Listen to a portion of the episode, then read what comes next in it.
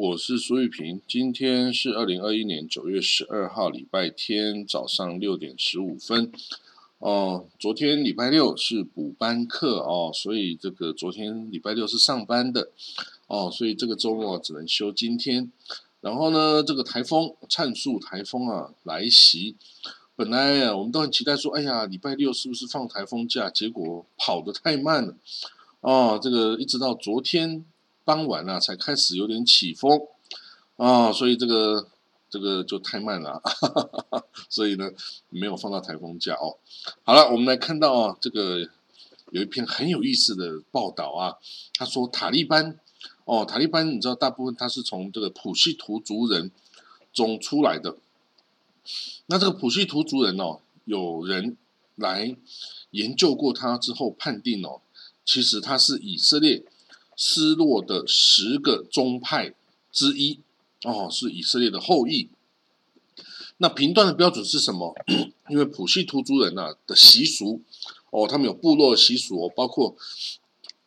呃男婴呐第出生后第八天行割礼，然后呢，还有他们尽量就是避免肉跟奶混合在一起吃。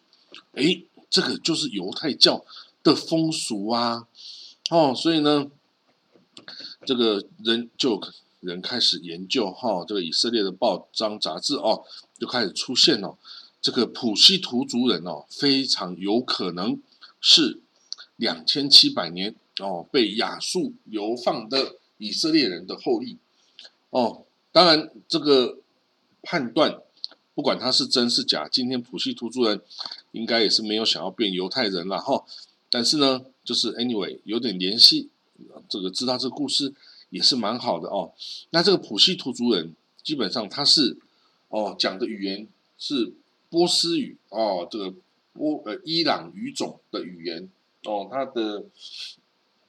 他的不管是语言文化哈血脉哈研究起来都是属于这个呃波斯伊朗语系的人哈。那但是在两千七百年前呢，就是当。居鲁士大帝哦，创立那个阿契美尼德王朝哦，这个这个推翻了自己的外公哦，米底王国哦，那建立了阿契美尼德王朝，这是一个非常强大的波斯第一个这么强大的一个帝国哦。这个阿契美尼德王朝就打败了亚述，打败了巴比伦哦，统一了整个中东、中亚跟小亚细亚哦。还甚至打到了这个巴尔干半岛哦，那在这个过程中，他这个居鲁士大帝哦，他把被这个亚述人跟巴比伦俘虏的灭国之后俘虏的这个以色列人哦，放回圣地去，然后他们就重建了在耶路撒冷重建第二圣殿哦，所以他们就对这个居鲁士大帝啊，对伊朗啊、波斯都非常的感念哈，没有个居鲁士大帝。就没有办法有第二圣殿呢？那但是哦，但是哦，来哦，就有但是，就后来亚历山大大帝出来了哦，亚历山大大帝，呃，这个西东征哦，波斯。那那个时候呢，虽然哦，之前居鲁士大帝把犹太人放回圣地哦，但是也有一些人他们是没有回去，而坚持住住在波斯的哦。那这些犹太人在。亚历山大大帝东征的时代，他们就跑哦，他们觉得希腊人不会有更好的待遇哦，所以我们要逃避希腊人的征服，他们就往东开始迁徙哦。那往东跑到哪里？就跑到阿契美尼德王朝东部领土，也就是今天的阿富汗哦，跟中亚地区哦。当然随着亚历山大大帝哦这个征服哈，啊打到了中亚，打到了阿富汗。甚至打到印度哦啊，这些人哦，除了有留一些在这个阿富汗之外呢，继续往东逃，逃到这个中国哦。那个时候的中国已经哦，那个时候中国还是春秋战国时代啊哦，所以呢，那就逃，继续逃。那后来逃一逃，应该是就到了中国的这个开封哦，然后之后啊，他们又往南。哦，在某个这个帝国倾覆的时代啊，他们又往南逃到大概是啊印度东北角哦的这个地方，哦，然后在两千七百年，在一九多少年之后，他们在二十世纪才被以色列发现说，哇，在印度东北边有一股这个哦，这个部族哦，外表当然已经都变成印度或中国这东方人的样子，但是他们保持的习俗还是以色列的那一套啊，犹太人的那一套啊，哇，所以这个就就后来就专门的哦，这个让这群人。回到以色列哦，移民的这个哦，阿利亚的一个一个运动哈，那这一批人就被称为 Ben Bnei Menashe，Bnei Menashe 就是马拿西之子哈，马拿西这个部族哈，就是十大呃失落的支派哈，以色列十大失落支派的之一，叫马拿西派。那这个马拿西之子啊，很多现在已经回到以色列了哦，那显然。这个普西图族人呢，也是这一批哦马拿西之子的后裔哦，就是他们是在这个呃亚历山大大帝征服的时候啊，没有继续往东逃的往中国方向的那些马拿西之子，他们就留在了阿富汗哦，然后之后跟当然有跟当地人通婚啊等等，然后他们发展出这个哦这个普西图族。哦，当然，他们的血脉啊，被当地的这个波斯人呐、塞种人呐等等混合，大概也是很稀薄了。但是这些文化传统是保留了下来哦。所以呢，这个如果我们要说以文化传统上来，这些普西图族人呐，或普西图族的某些支派哈、某些部落哈，那可能真的是这个犹太人马拿西之子的后裔哦。但是。当然，今天他们都是虔诚的穆斯林哦。你说要他们再回去变犹太人，他也不一定想要啊。哦，这个已经是虔诚的这个穆斯林了，是不能破教而出的啦。哦，但是哦，这个我们就要知道，这一个普西图族骁勇善战哦的普西图族人，他们的祖先真的很可能就是犹太人、以色列人哦。哦，这个 其实，在历史上啊，很多时代啊，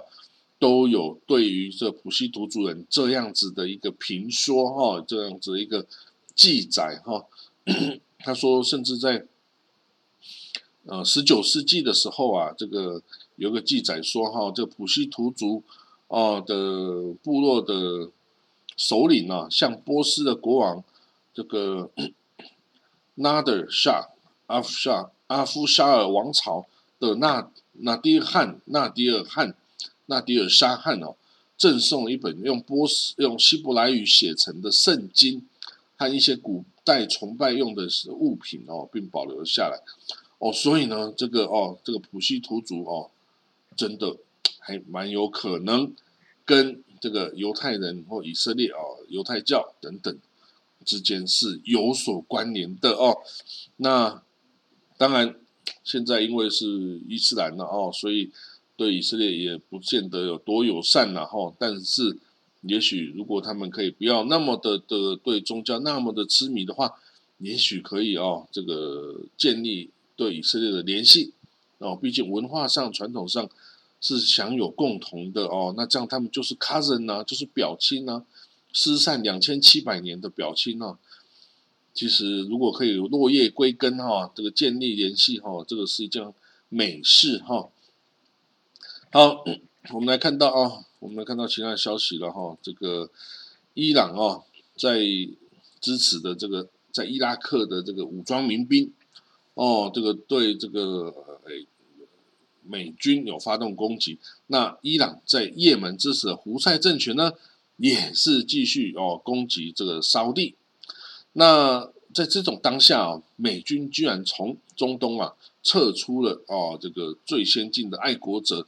防空飞弹啊，跟萨德啊等等哦，这些防空飞弹，为什么？因为啊，就是他就是美军就是想要撤军，想要在中东越少军队越好啊，哦，所以呢他就撤军，不管怎么样，他就是想撤军哦。美国啊，真的跟以前也不太一样了啦，我就是想撤军哈，所以。他撤的这些这些飞弹，当然也不会真的影响啦，因为烧地本身也跟美国买了很多啊，爱国者啊什么的哦，这些防空飞弹，所以